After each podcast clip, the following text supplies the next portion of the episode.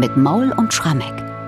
Sonntag nach Neujahr. Und wir begehen diesen Sonntag mit der Kantate Ach Gott, wie manches Herzeleid von Johann Sebastian Bach.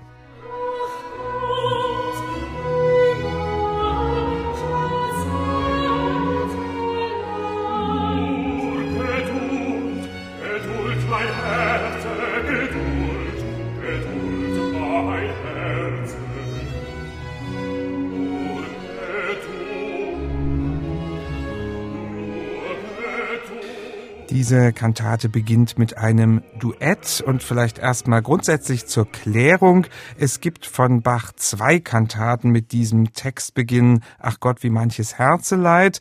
Eine davon, die ist im Choralkantatenjahrgang entstanden für den zweiten Sonntag nach Epiphanias und unsere heutige, die ist ein paar Jahre später entstanden. Ja, Michael, wann eigentlich? Hast du irgendwie eine Auskunft dazu?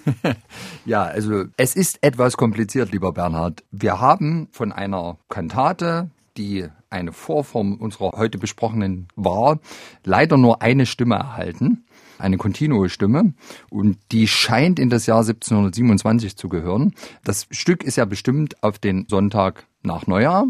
Und nun ist es so, 1725 gab es gar keinen Sonntag zwischen Neujahr und Epiphaniasfest und 1726 auch nicht. Und es scheint so, dass diese erste Fassung des Stückes eben 1727 dann komponiert wurde. 1728 fällt auch raus, da war nämlich Landestrauer in Sachsen, da gab es keine Musikaufführung. Warum wir das Stück tatsächlich, obwohl es in der Urfassung unvollständig überliefert ist, heute musizieren können und besprechen können, ist der Grund, dass Bach dieses Stück dann in den 1730er Jahren nochmal hervorgeholt hat und nochmal ein bisschen aufgebrezelt hat. Es gibt keinen Chor, aber eben ein Sopran und ein Bass. Und jetzt scheinen in der zweiten Fassung noch Oboen hinzugetreten zu sein, allerdings gar nicht so prominent. Die spielen schlichtweg in den beiden Rahmensätzen nur mit, Colla Parte, was die Streicher spielen oder teilweise die Sänger singen. Also insgesamt eine ganz klein besetzte Kantate, tatsächlich auch so noch. Sie ist eigentlich eine der kleinst besetzten Bachkantaten und auch eine der kürzesten. Sie geht kaum mehr als 13 Minuten. Ja, nun haben wir in den letzten Podcasts über großbesetzte Weihnachts- und Neujahrskantaten geredet. Und ich denke, das hat schon auch einen Grund, dass hier an diesem Sonntag nach Neujahr plötzlich so eine ganz stark reduzierte Besetzung zu hören war in Leipzig damals. Ja, weil Bach offensichtlich bei allem Enthusiasmus, den er auf seiner Kantatenwerkbank immer walten lässt, eben auch ein bisschen Mitleid mit seinen Sängern hatte. Und natürlich waren die kaputt nach einer vermutlich sehr opulenten Neujahrskantate und all den Musikaufführungen, die eben vom Weihnachtsfeiertag bis zum Neujahrstag stattfanden. Außerdem standen tatsächlich für die Sänger noch keine Ferien bevor. Mit Beginn des neuen Jahres fangen die Thomaner immer an, das sogenannte Neujahrssingen abzuhalten. Und das hat nichts mit der Musik in den Kirchen zu tun, sondern 32 der insgesamt 54 Alumnen der Thomasschule wurden jetzt eingeteilt in achtköpfige sogenannte Kantoreien. Und die sind jetzt vier Wochen lang, vier, fünf Tage pro Woche durch ganz Leipzig gezogen, um vor jedem Haus, teilweise offenbar sogar in den Häusern, kleine Konzerte zu geben. Und das Besondere an diesem Neujahrssingen, an dem tatsächlich nur die 32 besten Sänger teilnehmen durften, war, dass die Geldspenden, die sie von den Leipziger Familien bekommen haben, sie tatsächlich selbst behalten konnten. Anders als das kurrende Singen, was ja die Thomaner auch ständig machen, dreimal pro Woche in den Straßen, in den Gassen, das machen sie, um Geld für den Schulhaushalt zu bekommen. Aber dieses Neujahrssingen, das war eben das Besondere, das machen die, um am Ende das Geld in der eigenen Tasche behalten zu können. Das ist ja sehr attraktiv. Sehr, sehr attraktiv und deswegen gehen wir davon aus, dass die da nicht nur vierstimmige Choräle gesungen haben, sondern wirklich kleine, elaborierte Darbietungen. Das musste auch geübt und einstudiert werden, denke ich mal. Oder konnten die das so aus dem Hut zaubern? Ja, also tatsächlich wissen wir auch, dass die Vorbereitung des Neujahrssingens schon in der Adventszeit begann. Das muss so gelaufen sein, dass schon zu Beginn der Adventszeit die Neujahrskantoreien benannt worden sind, damit die anfangen konnten, eben genau dieses Repertoire zu proben. Der Neujahrstag, das war natürlich in der Kirche ein hohes und auch laut gefeiertes Fest. Danach war es in der Kirchenmusik vielleicht etwas leiser, aber umso mehr hatten jetzt die Thomaner zu tun, also jedenfalls diese 32, die nächsten vier Wochen in den Häusern der Leipziger. Und da gab es auch ein ganz schönes Modell, weil das so kräftezehrend war, dass der Chor dann auch legendär heiser Ende des Monats war. Also die haben sich einfach wahrscheinlich wirklich die Stimmbänder mhm. da derart runtergesungen bei den Temperaturen zumal im Januar, dass es da sogar die Praxis gab, die zwei besten Diskantisten die wurden geschont. Da gab es die sogenannten Schongelder.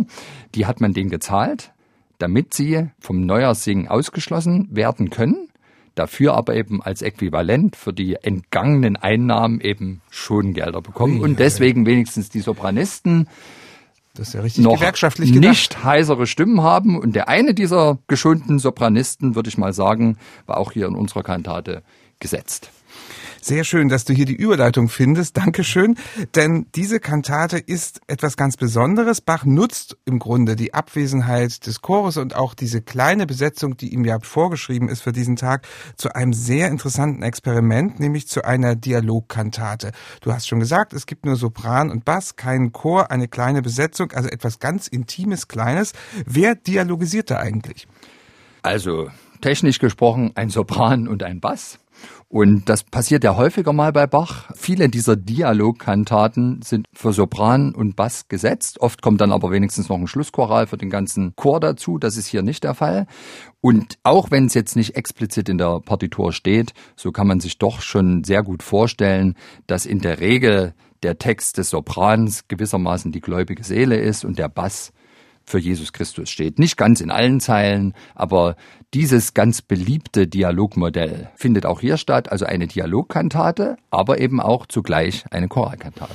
Und dialogisiert wird im Grunde über das Evangelium. Genau, also das ist die Brücke. Das Evangelium bei Matthäus 2, die Flucht nach Ägypten, die berühmte Geschichte, dass Josef im Traum ein Engel erscheint, der ihm sagt, fliehe mit deiner Familie nach Ägypten. König Herodes hat Wind davon bekommen, dass der Messias geboren ist. Er lässt jetzt Kinder ermorden, flieht, um euch zu schützen. Und tatsächlich, dieser Evangeliumstext ist auch Gegenstand des ersten Rezitativs. Da wurde ganz wunderbar paraphrasiert erzählt. Verfolgt dich gleich die arge Welt, so hast du dennoch Gott zum Freunde, der wieder deine Feinde dir stets den Rücken hält.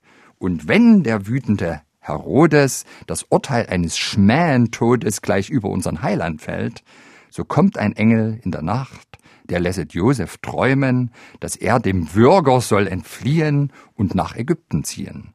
Gott hat ein Wort, das dich vertrauend macht. Er spricht, wenn Berg und Hügel niedersinken, wenn dich die Flut des Wassers will ertrinken, so will ich dich doch nicht verlassen noch versäumen. Und was hier passiert, ist ja einerseits tatsächlich eine ziemlich eins zu eins formulierte Erzählung des Evangeliums, der biblischen Ereignisse, aber zugleich die Übertragung im Grunde ins Hier und Jetzt, dass man sagt, und das ist Gegenstand der gesamten Kantate, die Familie von Josef inklusive Jesus haben Verfolgung erfahren müssen und Menschen generell erfahren zu aller Zeit Verfolgung im Leben, Anfechtung.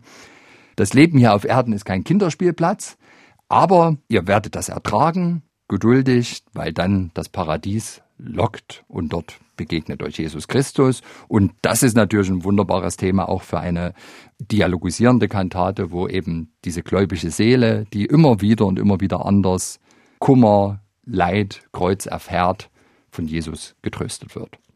Schauen wir mal auf die beiden Rahmenteile dieser Kantate, denn das sind im Grunde diese beiden Dialoge, die es gibt zwischen Sopran und Bass. Und da hat Johann Sebastian Bach beziehungsweise auch sein Textdichter Choralverse eingefügt. Deswegen auch diese Namensgleichheit mit der Choralkantate. Ach Gott, wie manches Herzeleid. Wie passt das zusammen?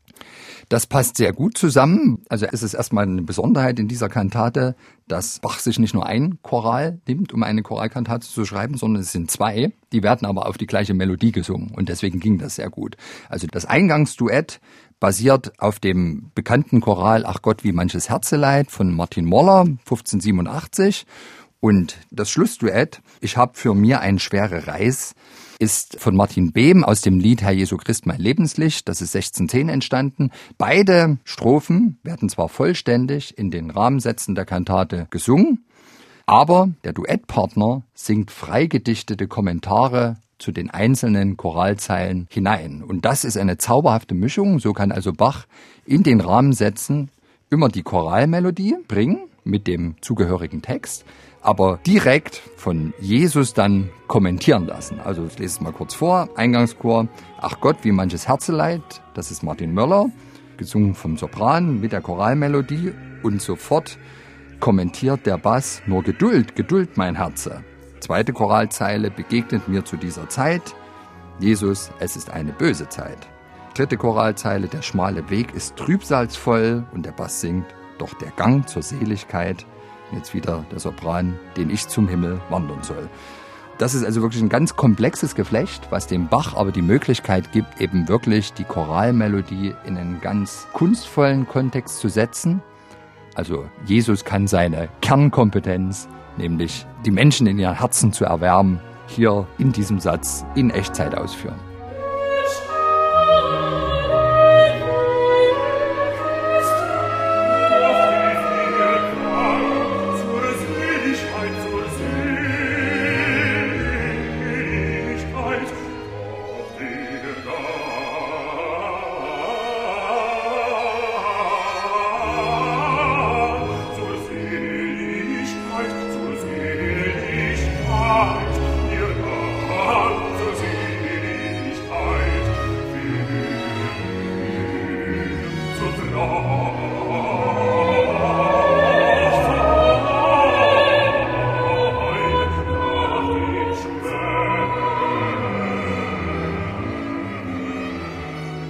Das ist ein Auszug aus dem Eingangsduett dieser Kantate, Sopran und Bass, eine Dialogkantate.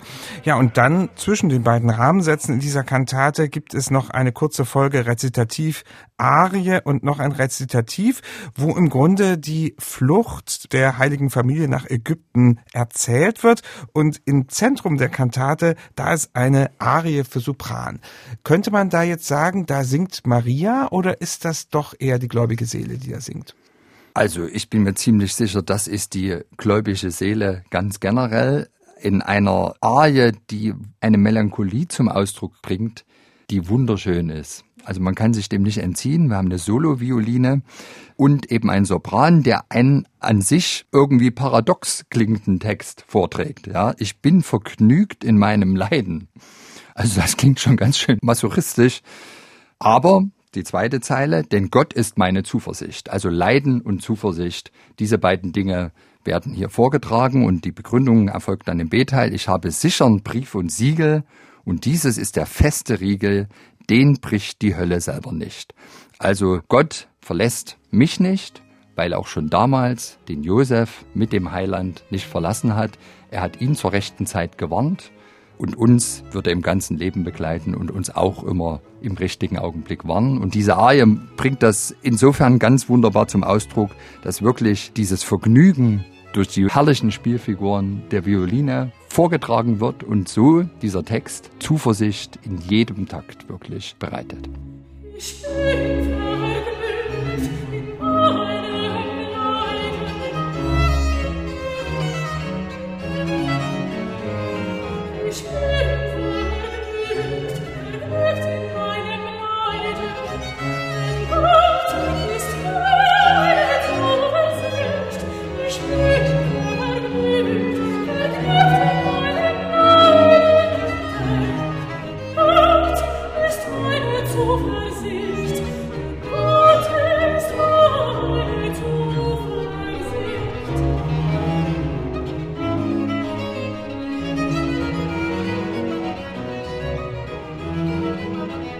diese Sopranarie, also im Zentrum der Kantate, ach Gott, wie manches Herzeleid mit einer betörenden Violinmelodie dazu.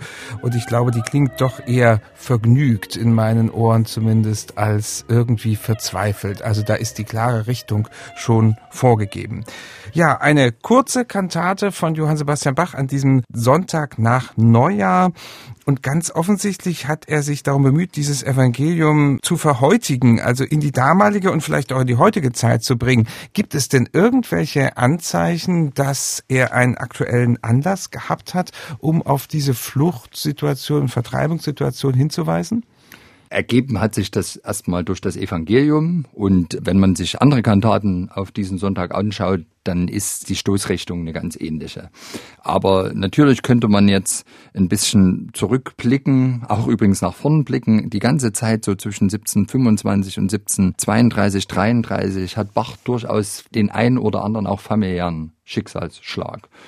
Viele von den Kindern, die ihm Anna Magdalena schenkt, praktisch im Jahrestakt, der weit überwiegende Teil stirbt und einige direkt als Säuglinge, einige aber eben wirklich im Kindesalter. Und das ist natürlich schwer zu überwinden. 1727 wird es wieder passieren. Also das sind sicherlich Dinge, die ihm sehr nahe gegangen sind.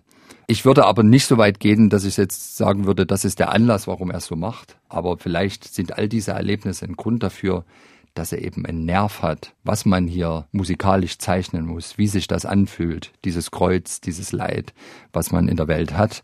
Und wenn er wirklich diesen Glauben hatte, der hier gezeichnet und von ihm so wunderbar in einer schönen und tröstlichen Melancholie in Noten ausgedrückt wird, wenn er den hatte, dann kann ich mir schon erklären, warum er das alles so überstanden hat und trotzdem oder gerade deshalb vielleicht in der Lage war, so einfühlsam und so tröstlich zu komponieren.